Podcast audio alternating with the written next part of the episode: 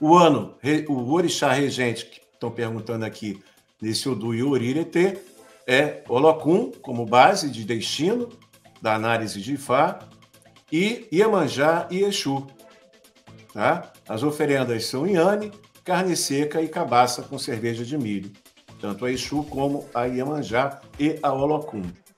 Mas não se esqueça, o maior ebó que Ifá nos ensina foi a conduta orientada. Os caminhos, agora vamos ver os caminhos internos né, da leitura que Ifá nos proporciona.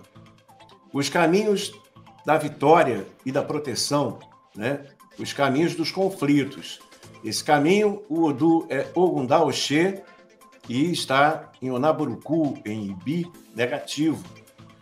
Então, nesse caso, relacionado aos conflitos, Ifá nos fala de conflitos que conduzem à avareza. Esse Odu fala de possíveis dificuldades que chegam como resultado de confusão e falta de honra. Como é que bate, né? Direitinho que está rolando, né? Então, muitos conflitos que vão trazer, na verdade, mais dificuldades, mais é, é, problemas, né? Quanto mais conflito, mais problema. É... Muito bem. E o orixá regente do caminho é Iemanjá. Né? Então, Iemanjá é associado ao inconsciente coletivo, o mar, o Locum, Exu, o orixá das comunicações, é... são orixás fundamentais para o bem-estar nesse momento tão difícil, que não é um momento fácil. Tá? O Gunaoxê negativo é tiro, porrada e bomba. É complicado bastante complicado. De prosperidade, é, ele aparece muito positivo. O Odu é o Odu Ireteiká. Ele aparece Onarere, em Ire. E significa o seguinte: determinação que conduz a um aumento de poder pessoal. Esse Odu fala de possível promoção e aumento de carga de trabalho. No meio desse caos, no meio dessa confusão toda, quem for determinado e souber observar o momento e saber aproveitar isso com determinação, com esforço e com trabalho, tende a ser muito próspero. É muito louco isso, né? No meio do caos, existe um caminho de grande prosperidade. Se você for determinado e souber aproveitar de forma inteligente e harmoniosa esse difícil momento. Né? É, muitas vezes as pessoas não imaginam mas são nas grandes dificuldades que muita gente prospera. Você vê a terrível epidemia que aconteceu em 2020, muitas pessoas ficaram mais ricas ainda, num momento de imensa tragédia. Né? Então, o que Kifá nos orienta nesse sentido? Determinação, confiança no seu poder pessoal, inteligência, né, para poder prosperar no meio do caos. Esse é um caminho positivo. O orixá o orixá Iroko, né? associada à árvore. Então, a prosperidade desse ano é como uma árvore que cresce. Você vai conquistando ela passo a passo.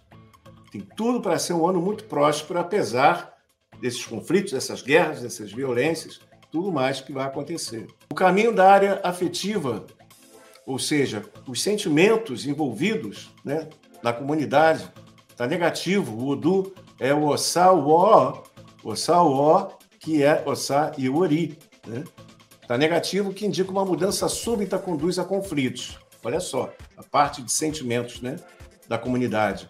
Uma mudança súbita conduz a conflitos. Esse Odu fala das consequências negativas do fracasso para seguir a ética construtiva nos relacionamentos. Mais uma vez, conflitos nas relações levando ao fracasso. Né? E a importância da postura ética e construtiva nos relacionamentos. A área da saúde, bem-estar comunitário da saúde, o Du é o FUM Ireté, está negativo, o Naburuku, Imbi, disfunção que conduz à teimosia. Isso o Du fala da possível consequência negativa da estagnação espiritual. Quem se deixar corromper pelas sombras do caos, pelo inconsciente coletivo destrutivo da queima e do maremoto, vai levar naturalmente a uma estagnação espiritual.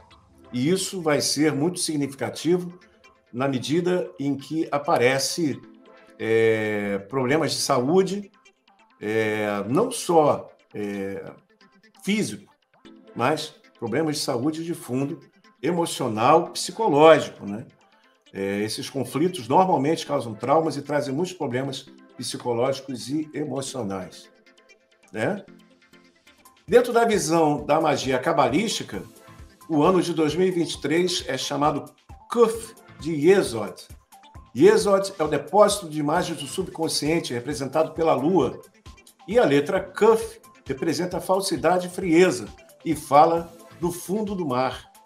Né? E a relação com o signo de peixes. Então, o inconsciente coletivo, a Cabala também afirmando a mesma coisa, né? Inconsciente coletivo trazendo muitas negatividades. No tarô, as cartas são o mago, a morte e o enforcado. O mago representa a capacidade dos talentos individuais para agir com inteligência e estratégia sobre a morte, que é a morte representando aqui o processo transformador desse momento, e o enforcado mostrando que muitas coisas vão virar de ponta cabeça, mas que essa ponta cabeça é transformadora e que quem tiver a inteligência e a sabedoria do mago poderá é, conquistar grandes coisas. Ok? Então, isso foi uma pequena palha, um pequeno comentário das nossas previsões. Para as pessoas do axé, uma bonita oferenda de inhame cozido, né? com folha de mamona, com folha de sândalo e com folha de sálvia, salsa e macaçá, tá? É, essa oferenda oferecida a Exu, a Iemanjá e a Olocum.